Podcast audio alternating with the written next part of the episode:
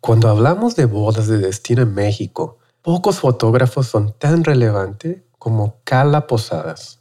No es solo la experiencia de su carrera, sino el trato amable, la actitud fresca, el talento y la consistencia a través de los años que ha puesto Cape Photography como una de las mejores marcas de la industria. Sus múltiples publicaciones y cientos de parejas satisfechas son parte de una carrera en la que sigue creciendo cada año, haciendo conexiones y explorando su talento. Hoy en el primer episodio de la segunda temporada del podcast de Be Here Project, platiqué con Carla sobre su trabajo y el gran talento que tiene para servir a sus clientes.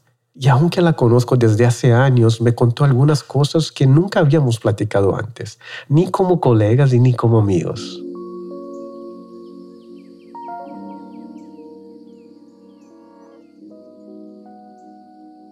Chicos, bienvenido a la segunda temporada del podcast de Be Here Project. Antes de comenzar, les quiero recordar para mantenerse al día con esta segunda temporada, se suscriban en su plataforma favorita, sea Spotify, Apple Podcasts o Google Podcasts, o la que prefieran. Gracias por apoyarnos fielmente en la temporada pasada y espero que en esta que está empezando sea de mucho valor para ustedes. Esa es la meta del Be Here Project. Mi nombre es Tai, fotógrafo de The Times We Have, y este proyecto de Be Here es un espacio de aprendizaje y crecimiento para fotógrafos de bodas en México y del mundo, siempre en español. No solo en cada episodio de este podcast, sino en nuestra comunidad en Facebook, Instagram y el canal de YouTube donde todo se trata de hacernos las preguntas adecuadas para crecer en nuestras carreras, sin filtros, sin miedos.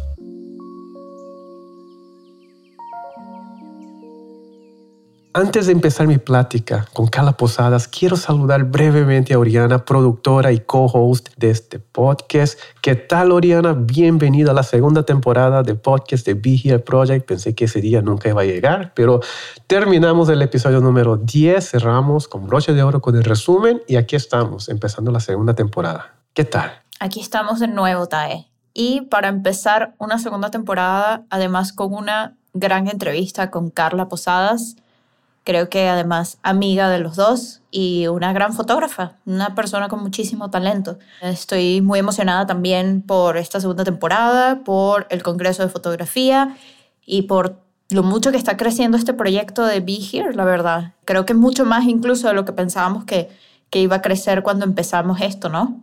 Así es. Estaba viendo los analytics. Somos escuchados ahora en casi toda América Latina. Solo uh. falta Panamá, ¿dónde están los panameños?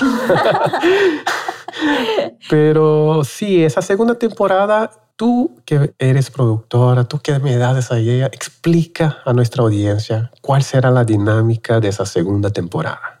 Oriana. Bueno, chicos, miren, esta dinámica de la segunda temporada va a ser de muchísimo aprendizaje, pero no solamente va a ser sobre TAE y yo hablando aquí como lo estamos haciendo en este momento, como hicimos en los 10 episodios pasados, sino también va a ser con el insight y las entrevistas a otros grandes nueve fotógrafos que van a ser parte del Congreso de Fotografía de Be Here, que va a ser el 20 de julio, 20 y 21 de julio, ¿verdad? Son dos días. Así es, 20, 21 y 22 de julio, son tres días. Tres días, tres días, mejor incluso. ¿Y solo por cuánto? 17 dólares, hasta el 30 de mayo, chicos. No sé si cuando este podcast salga todavía va a estar válido, pero va a estar demasiado accesible. Así que si no se inscribieron, inscríbanse. No hay absolutamente ninguna excusa para no ir a este congreso online. Es así. Con grandes speakers, a pesar de que conozcan los speakers, quizás ya tienes tiempo en esa industria, siempre es bueno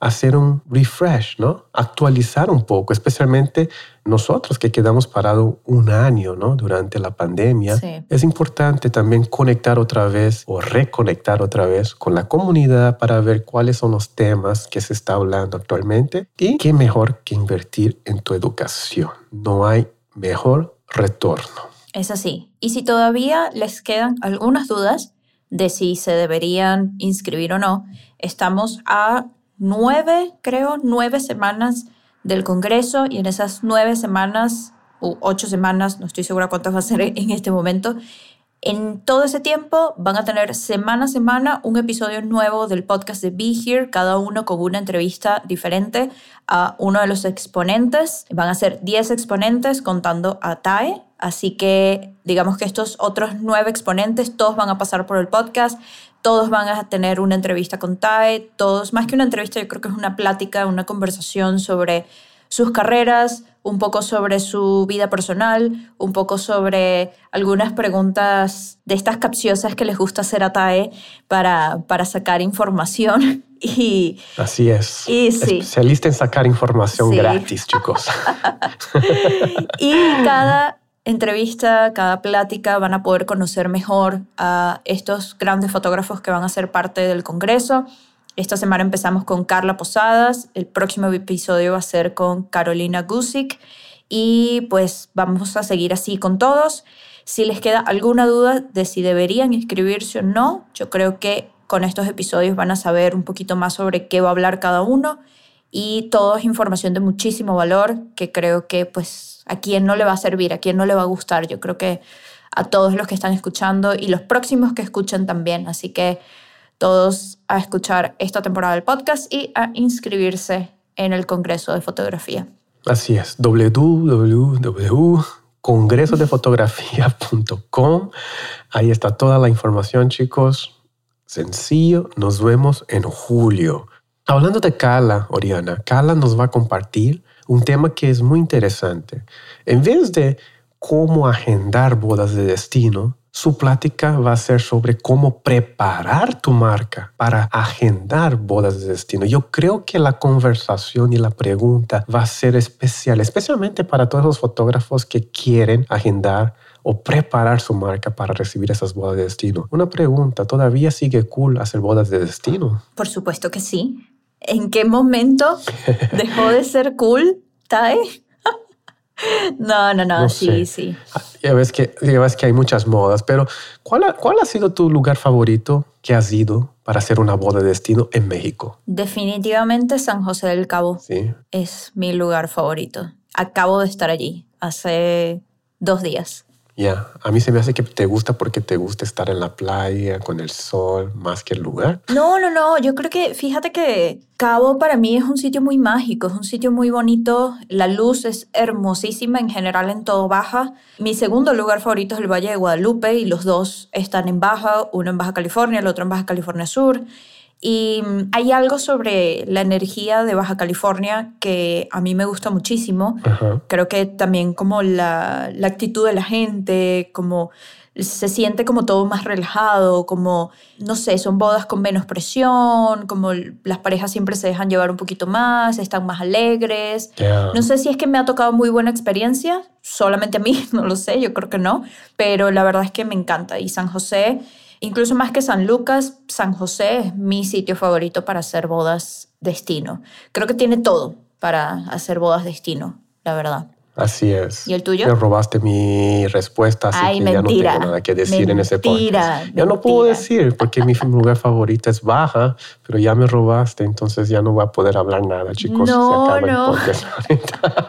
Hay suficiente Baja para todos, yo creo. Definitivamente, la luz de Baja es increíble yo creo que tienen que experimentar una vez en sus vidas qué es documentar en la costa, ¿no? Aquí de Baja California. El atardecer es definitivamente algo mágico, algo difícil de explicar. Sí. Entonces vengan a Baja y cuando vengan, salúdennos, estamos aquí viviendo en la ciudad de Mexicali, así que todos los que vienen, bienvenidos. Yo no estoy ahí, pero me pueden mandar fotos. Yo siempre puedo ver fotos del cielo de Baja California.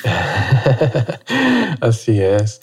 Pero la cuestión es, yo creo que es un tema que sale muchos en los workshops y muchos fotógrafos tienen esa curiosidad, ¿no? ¿Cómo es que agendo mi primera boda de destino? ¿Cómo es que puedo ser fotógrafo, fotógrafa de destino? ¿Cómo puedo empezar a viajar? Porque la verdad es una experiencia increíble y los que tienen esa posibilidad o que están en esa posición privilegiada de poder hacer eso, yo creo que es como un proceso que todo fotógrafo de boda por lo menos debería experimentar una vez. No es la meta final de la fotografía de boda, apenas es un elemento. Pero yo creo que hay mucha curiosidad, ¿no? Hasta hay ciertos misterios, ¿no? De cómo hacer bodas de destino. Pero yo creo que la pregunta esencial que Carla va a platicar un poco sobre eso en el Congreso es más que que yo quiera agendar, ¿no? Que tú como fotógrafo, fotógrafo, obviamente quieres agendar esas bodas de destino, es cómo tienes que preparar tu marca para que cuando esas parejas que se casen en lugares padres, en lugares de destino, decidan contratar a ti. La gran pregunta es, ¿por qué debería contratar a ti si hay otros fotógrafos locales que puedo contratar? Sí. No olviden congresodefotografía.com, pero les vamos a adelantar un poco. Y ya, sin más chicos, les presento esa plática que tuve con Carla Posadas de Cape Photography. Disfruten y nos vemos en julio. ¿Qué tal, Carla? Buenas noches. ¿Cómo has estado? Muchísimas gracias por ser parte de este proyecto Be Here. El día de hoy exactamente lanzamos el congreso online de Be Here Project. ¿Cómo te sientes? ¿Cómo has estado? ¿Qué cuentas de nuevo? Estoy muy emocionada por este proyecto. Me cayó como un buen refresh en medio de una locura de, de bodas de temporada en la que todos estamos ahorita porque como ya sabíamos, todas las bodas iban a pasar en el mismo mes, en las mismas semanas. Y la verdad es que me gusta porque creo que todo lo que aprendimos en este año pasado, todos los altos y bajos, los estamos pudiendo aplicar justo ahora. Y justo ahora es donde más inspirada me siento para ser parte de este proyecto, porque es cuando vamos a poder ahora sí hablar de la realidad, ¿no? De ahora sí, en la vida, cómo funciona y aplicar nuestros propios pues consejos, experiencias. Sí, yo creo que hemos compartido muchos tips, ¿no? Durante años, hemos refinado nuevas estrategias y todo eso. Así que estoy seguro que la gente que va a estar en el Congreso va recibir demasiado valor, especialmente cuando es un tema de Destination Wedding que después vamos a platicar un poco más. Pero me gustaría saber, Carla, cuando creciste, ¿a qué grupo pertenecías en la preparatoria? ¿Qué tipo de niña eras y cómo eso ha influenciado a ser una fotógrafa de bodas? Está muy interesante. Creo que pasé por muchas etapas pero si dices qué tipo de niña era, la verdad siempre fui muy amiguera. O sea, siempre, siempre se me dio mucho como las amistades uno a uno eran como muy importantes para mí. Y creo que desde chica siempre he tenido así como mis amigos muy independientes el uno del otro. Pero en la prepa sí fue esa etapa donde tenía un grupo de amigas así de 10 amigas que eran súper sociales. Probablemente yo era la menos. Yo era como la la menos, pero me encantaba estar en todo, ¿no? O sea, el estar en todo, el ir a todos lados. ¿Jugaba algún deporte? Teníamos un equipo de fútbol, se llamaba Pink Lemonade, ¿ok? Entonces, como te puedes imaginar, obviamente yo no le puse el nombre, era un grupo de niñas wannabe deportistas que no sabíamos nada pero que nos encargábamos de tener uniformes bonitos, uniformes. Lo que sí te digo es que teníamos los uniformes mejor diseñados de toda la prepa. A ver si es cierto. Una, una pregunta, ¿sacabas buenas calificaciones? Sí, la verdad sí era responsable. Tuve obviamente mi etapa de, de, locura, de que no me importaba tanto, pero la verdad es que sí, sí me iba bien. Sí me iba bien y sí era, sí era medio aplicadilla. Perfecto. Algo que respeto mucho y te ha dicho, ¿no? Hace unos días es, es increíble verte el imperio que has creado en la fotografía de boda. Chicos, ustedes no saben cuántos fotógrafos trabajan debajo de Cape Photography. Poco a poco va dominando el mercado de México está en todas las partes. Es el mayor cártel de fotografía de boda aquí de México. Pero en fin. Estamos invadiendo poco a poco los territorios de México. Ya nomás nos falta baja, pero acá no se dejan. Perfecto. Así que como businesswoman me gustaría ese tip. ¿Cómo invertirías 10 mil dólares a una persona que, qué consejo daría? ¿Cómo invertir 10 mil dólares? O quizás Carla de hace 10 años. ¿Cómo hubiera invertido tus primeros 10 mil dólares? Vamos a pensar que no tienes absolutamente nada. No tienes cámara, no tienes nada de conocimiento de la fotografía. Vámonos. Y eso fue real, nada más que no tenía 10 mil dólares, ¿verdad? Entonces, si lo logré sin nada, creo que lo podría lograr con 10 mil dólares. Pero pues yo creo que me iría por lo básico. Algo que siempre he considerado súper importante es que a mí me gusta invertir de, desde el principio en cosas buenas. No me gusta ir comprando cosas como baratas, temporales, porque luego a mí en lo personal se me hace que luego genera más costo y no, y no puedes confiar en lo que tienes. Entonces un consejo que me dieron mis papás desde el día uno fue compra algo con lo que te vas a quedar mucho tiempo, aunque ahorita tal vez no, no dominas o no le vas a sacar el mejor provecho, ¿no? Ok. De entrada me compraré una buena cámara. De 10 mil dólares y ya se acabó. una cámara que, que sea un poco más de lo que yo sé, tal vez. Ok. Ese no es el consejo más, ajá, pero sí que es que me dé un poquito más. ¿Por qué? Porque cuando, para que no tenga esas limitaciones, porque cuando sea, tenga más experiencia, es, no me limite el equipo que compré por barato, ¿no? Ok. Me compraría una cámara razonable, no la más cara, obviamente, porque también no tengo idea y no la, no la justificaría. Que vamos a ir poniendo precios. ¿Qué cámaras compraría el día de hoy? Tres mil dólares. Antes no costaban eso las buenas, pero ahorita sí. Entonces, 3 mil dólares. ¿Lente? Me compraría dos lentes, definitivamente. No uno, porque me conozco y seguramente voy a romper el primero la primera semana. Entonces, me compraría un 50 milímetros, definitivamente, y un 35. Perfecto. Sí, no, no soy tan fan de, del telefoto así de entrada. Pero estamos hablando de que no sé nada. Tú no sabes nada. Pero me iría por uno Tal vez un 24 y un 50 se me hace. Perfecto. Ahora vamos a suponer que eso te deja más o menos en, si compras buenos lentes, 4 mil a 5 mil dólares. Te quedan 5 o 6 mil dólares. ¿Qué haces con el resto? Definitivamente compraría lo que sea equivalente al Apple Care para todo. de eso no sé cuánto va a ser 500 dólares. Un seguro. Un seguro para mi equipo de caídas y de golpes y sé que yo no soy la mejor persona para cuidar mi equipo. Entonces haría eso. Un flash definitivo de, no sé, 500 dólares, 600 dólares.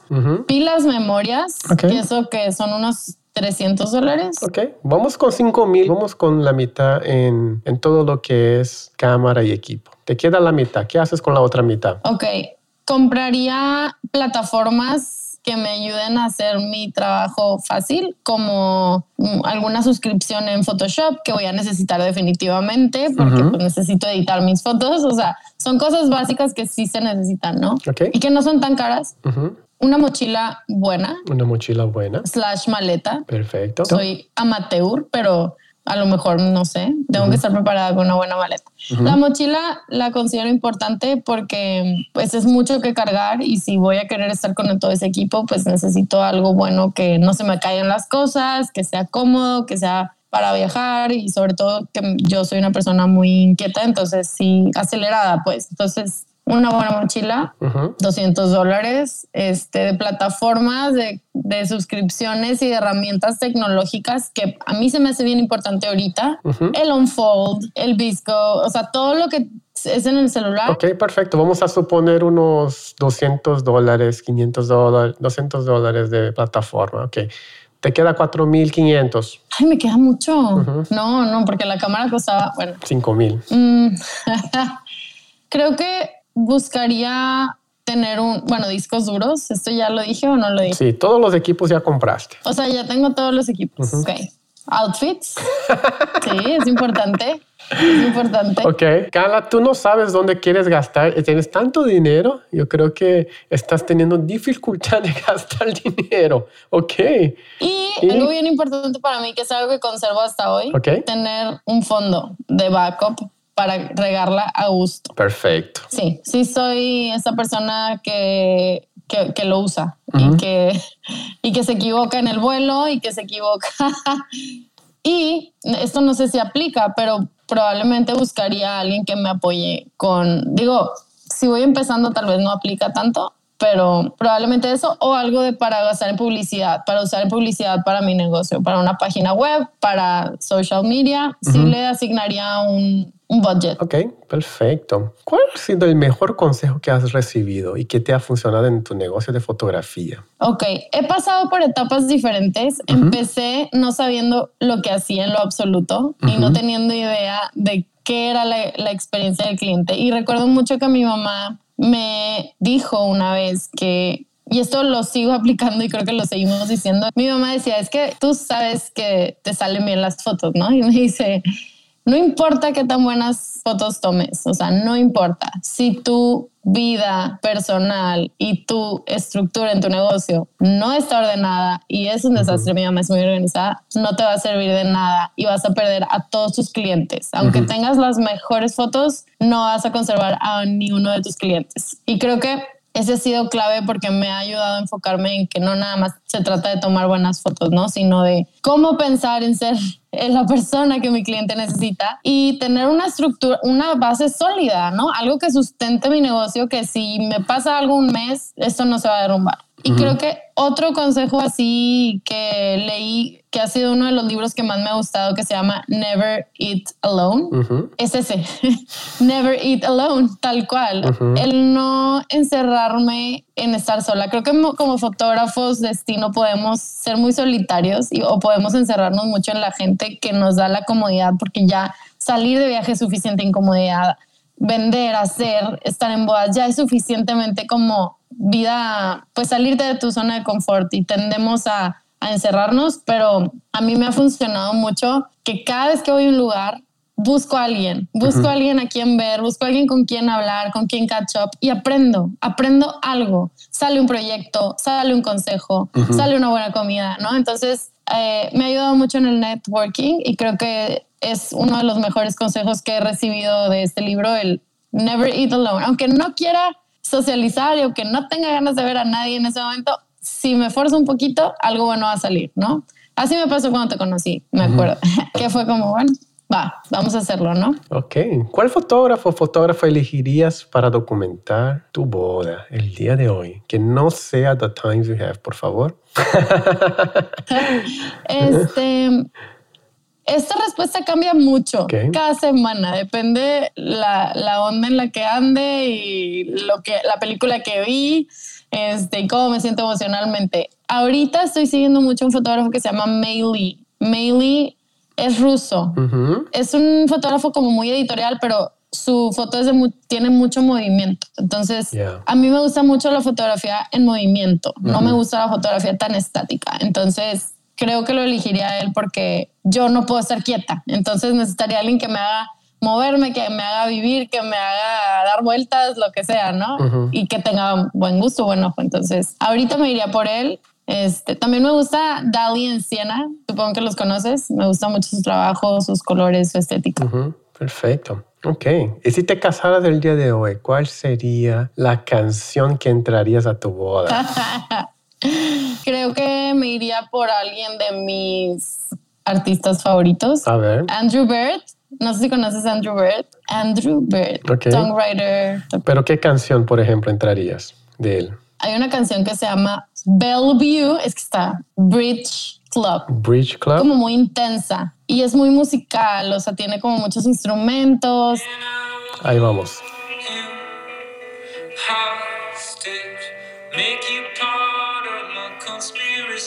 Es muy lenta, muy lenta para entrada. Van a dormir todo, todos tus invitados. ¿Qué? a la ceremonia. No, no, no, no, a la entrada. Tú dices a la fiesta. A la fiesta. Bueno, esa probablemente otra de Andrew Bird. más Una más feliz. Perfecto. ¿En qué año crees que hubo un punto de cambio en tu negocio? Tú puedes así como que regresar a un tiempo donde hubo un cambio radical o fue algo así progresivo que cuando tú ves hacia atrás no recuerdas tanto así un turning point? ¿Alguna boda que hiciste, alguna publicación que fue publicada que te cambió o alguna estrategia de marketing? ¿Hay algo que te cambió? Creo que mis cambios fueron mucho más internos, o sea, no, e, no fue tanto como algo de exposure, de que, oh, le hice la boda a esta persona. Sí fue orgánico, pero sí hubo decisiones que tuve que tomar que sé que hicieron la diferencia en mi negocio. Y creo que fueron dos dos más importantes.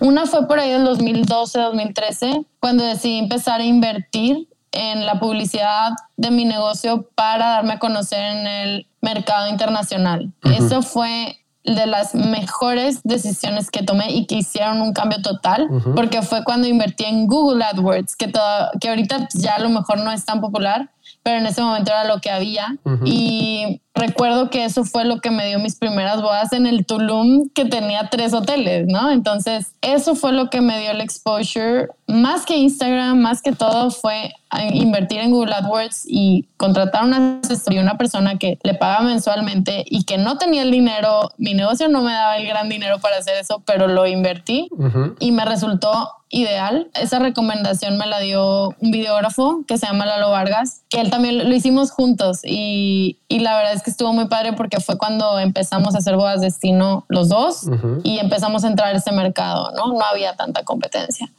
Y el segundo fue 2017, hace poco, que creo que fue cuando mi negocio se hizo adulto, mm. pasó a la adultez. Un negocio de una niña emocionada que tomaba fotos y que la gente me decía que qué bonitas fotos y la gente me contrataba y me daba su dinero y me llevaba a lugares, se convirtió en un, en un business sólido para mi perspectiva. Y eso fue cuando contraté a la primera persona que me que estaba bajo mi cargo, ¿no? Eso fue la primera persona a quien yo también, no nada más ella me tenía que dar cuentas a mí, sino yo a ella. Ahora tienes una responsabilidad, ¿no? Entonces, cuando empecé a colaborar con otras personas en tema de edición, en tema de, de asistencia, de administración, fue cuando mi negocio se hizo oficialmente adulto porque ya no dependía de mí 100%, sino que ya había otras personas haciéndolo suceder y, y sustentándolo, ¿no? O sea, sustentándolo para que no se cayera. Entonces, Creo que esos fueron los dos turning points. Perfecto. ¿Qué es lo que te quita el sueño últimamente, fuera el exceso de trabajo? ok, mira, la verdad es que mm, siempre he sido una persona pues muy inquieta, eh, de mente, físicamente y mentalmente, y el querer hacer todo y el querer abarcar mucho me quita el sueño, porque creo que no me faltan ideas, creo que no me faltan proyectos que quiero hacer, pero el encontrar el cómo hacerlo y con quién colaborar y el caminito es lo que me quita el sueño ahorita y creo que así va a ser toda la vida, ya me rendí, ¿no? Esa es una. Y la otra es que me quiero cambiar de ciudad. Entonces, es un tema bien complicado porque tiene que ser una súper estrategia y no nada más tienen que dar las matemáticas, sino que tengo que elegir esta parte de mi vida personal, que es ahorita para mí es súper importante, pero también la parte de mi negocio, ¿no? De que funcione, de, oye, si te vas a ir a un lugar, tiene que ser en un aeropuerto bien conectado, si eres un destination wedding photographer, ¿no? Entonces, todas esas mapa conceptual en mi cabeza y entre proyectos y entre vida personal es lo que ahorita me, me tiene con la cabeza dando vueltas todo el día, pero ahí va. ok, y finalmente estamos llegando a la parte interesante que es tu tema para el Congreso. ¿Cómo preparar tu negocio para vender, agendar bodas de destino? Danos un poquito de preview de qué es lo que vas a hablar. Es un tema que recurrentemente sale en los workshops, ¿no? Creo que quizás es una de las preguntas más frecuentes, ¿no? ¿Cómo hago bodas de destino? ¿Cómo va a ser ese workshop? ¿Cómo es tener un negocio que está 100% enfocado en bodas de destino, Carla? Sí, estoy muy emocionada por hablar de esto porque de alguna forma me obligaste a darme un clavado a todo el caminito que he recorrido, porque yo soy muy de ir para allá. Entonces, muy pocas veces como que me detengo y analizo todo lo que ha habido atrás para llegar a donde estoy, ¿no? Simplemente voy con el flow y a veces no hago tantos cálculos, pero me sirvió mucho dar este, este clavado porque me di cuenta de, de aciertos, pero también de, de muchos fracasos y de muchas cosas que si hubiera hecho bien desde el principio, tal vez me hubieran ahorrado tiempo, ¿no? O sea, a lo mejor lo que yo hice en 11 años ahorita se puede hacer en dos o en tres, no sé, por todas las herramientas y recursos. Entonces, creo que lo que en lo que me voy a enfocar cuando en esto en esta plática que, que voy a dar es en todos los factores que tenemos que considerar y que podemos aplicar ya si queremos hacer este tipo de bodas. Pero creo que algo bien importante es saber el qué, ¿no? El qué quiero, porque dentro de bodas destino hay muchas opciones, hay muchas cosas que puedes hacer y a veces cometemos el error de ir a las generalidades, ¿no? A, abarcar todo y decir mi sueño es hacer bodas en Rusia y en Australia y eso es todo lo que quiero y viajar por todo el mundo. Pero creo que algo que me ha ayudado mucho a mí es empezar como de poco a poco y ser específica con los lugares que quiero ir y con los retos que quiero alcanzar y empezar en México a lo mejor y luego de ahí empezar a tal lugar y de ahí publicar y de ahí intentar hacer como una base sólida en cada lugar, darme a conocer suficiente y luego seguir a uno más grande y luego uno más grande, ¿no? Entonces, creo que algo que hacemos es que a veces estamos, somos muy ambiciosos y queremos como metas demasiado amplias y demasiado soñadas, que no está mal, pero está bien tenerlas a largo plazo. Entonces, en lo que me voy a enfocar es probablemente en el aquí y en el ahora, en cómo ser específico para lograr eso y cosas básicas de cómo viajar, cómo vender a tu cliente esta experiencia de boda destino, si es lo que él está buscando, cómo hacer su vida fácil, cómo dominar su idioma, no nada más su idioma, hablemos del lenguaje, sino el idioma, como una cultura, como una persona, de dónde es tu persona, si viene de Los Ángeles, si viene de New York, si viene de Europa, o sea, cómo, cómo enfocarte en qué cliente quieres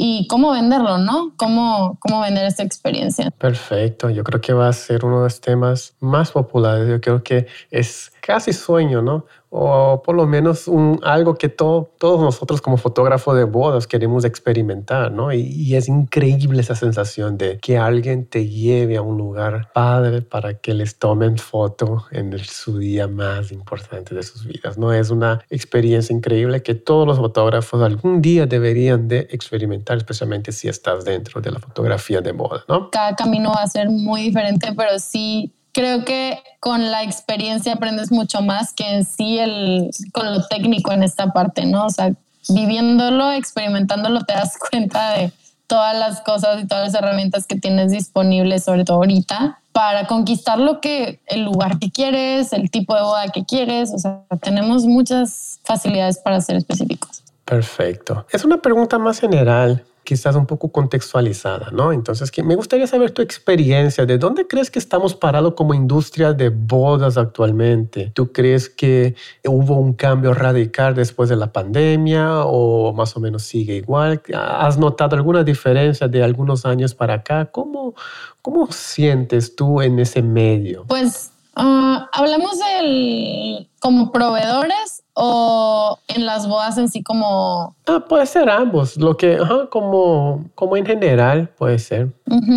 Yo creo algo de lo que sí estoy segura por lo que, porque lo he visto es que ahorita sí las bodas están siendo mucho más significativas por todo lo que hemos vivido en el año pasado y todo lo, frustrado. Y siento que los lazos que se están creando, no nada más entre cliente y proveedor, sino que entre otros proveedores, están haciendo la diferencia en la industria. Está, y el que no está dispuesto a hacer este lazo y a colaborar y a hacer comunidad, se está quedando solo y se está quedando fuera. Entonces, no es tan relevante, ¿no? Entonces, creo que ahorita el reto y la magia está en la colaboración, en combinar nuestras fortalezas unos con otros. Siento que ya no es tanto este feeling de, de que ah, cada quien lo suyo y no le digas y no, o sea, como que guárdate tú tus cosas. Más bien siento que ahora podemos exponer nuestras fortalezas y debilidades y así como hay mucha más apertura a la colaboración y al apoyo y, y, esto no estaba antes. O sea, siento que antes éramos muy solitarios, mucho más individuales y ahorita sí siento mucha más colaboración, no nada más fotógrafos, pero hasta en novios, ¿no? Que entran a participar en una entrevista contigo y entienden mucho más. Qué padre, es exactamente lo que queremos lograr a través del Congreso de Vigil Project. Es elevar todos nosotros como fotógrafos, como parte de la industria, elevar toda esa experiencia, porque cuando empieza a haber esos tipos de colaboraciones o cuando empezamos a aumentar, digamos, nuestra calidad de servicio y trabajo, obviamente florece más. Entonces tenemos esa, a veces tenemos esa idea equivocada de que mm, no hay para todos o necesito yo siempre ser el mejor y tengo miedo de compartir y todo eso. Pero cuanto más años o cuanto más tiempo o cuanto más éxito vas teniendo en esa industria, acabas percibiendo que el éxito no ocurre solamente a través de tu esfuerzo. Definitivamente necesita un equipo de apoyo, algún fotógrafo, algún fotógrafa que te dio un tip, que te ayuda, que te ayuda en tus momentos difíciles, algún proveedor que hacen esas mancuernas para hacer creaciones, trabajar, dar experiencia mejor al cliente. Siento que es un tema y un punto muy importante. ¿no? Y la última pregunta es, cada fotógrafo que participa del Congreso de Be Here está haciendo una pregunta a otro speaker. Entonces la pregunta tuya viene de The Times We Have, que soy yo, porque tú eres la primera, el primer episodio que va a salir, Cala Posadas. Así que aquí va mi pregunta. Si tuviera que escoger un lugar por el resto de tu vida para hacer bodas de destino, ¿dónde sería? ok, bueno, ¿una ciudad o...? No importa, tienes que ser una ciudad. Creo que California. No, no, pero ¿qué parte? Quise hacer trampa, pero no me dejaste. pues, ¿la costa? No, no, no, más específico. Em, es que está muy... Bueno, pero California te puedes mover alrededor a las bodas. Este, creo que me iría por San Diego. Perfecto. San Diego. Es un buen lugar. Tú estás pensando más en tu calidad de vida que hacer bodas de destino, Carla. Ah, siempre. es lo que estoy notando aquí. Sí me importaría el tipo de cliente mucho y siento que en, California me relaciono muy bien con la gente como más, más relax, más cálida, no sé. Es mi experiencia al menos. Perfecto. Sí. Y ahora es tu oportunidad. Tienes la oportunidad de hacer una pregunta a Carolina Guzik. ¿Qué pregunta vas a hacer? Ok, sé que Caro es multitask. Sé que ella hace muchas cosas. Está en la parte de podcast, está en la parte de Pinterest, está en parte de mercadotecnia y es fotógrafa. Entonces, creo que mi pregunta es que si se tuviera que quedar solamente con una, ¿con cuál se quedaría? Si solamente pudiera elegir ya una de los de todos sus tasks y proyectos en los que está, ¿con cuál, con cuál se va a quedar? Ok, entonces la pregunta, Carolina, es, escoge solamente un proyecto que te quedarías. El podcast, enseñar estrategias de Pinterest o fotógrafa de boda o lo que sea. Así que en el próximo episodio les voy a preguntar esa pregunta. Pero muchísimas gracias, Carla, por aceptar la invitación de ser parte del Congreso de Be Here Project. Yo sé que involucra mucha energía mucho tiempo para crear ese contenido y compartir con toda la comunidad. Así que se te agradece. Chicos, para los que no siguen a Kala, su Instagram es K-A-P-E Photography en inglés. ¿En dónde más te podemos encontrar, Carla? Tú tienes el Instagram de K-Photography. ¿Hay otro lugar donde podemos encontrar? ¿Tienes alguna plataforma de educación o todavía no? Tengo mi, solamente mi website, pero estoy mucho más en Instagram y todo lo demás creo que es demasiado informal. Tengo mi Instagram personal, que ahí también hago como mis galerías personales y ya. Perfecto. For now. Ok, chicos, sigan a Carla en su Instagram y todos los que están escuchando, muchísimas gracias y quedamos para la próxima. Muchísimas gracias, Carla, por ese tiempo. Nos vemos. Bye, bye. Gracias por la invitación. Bye.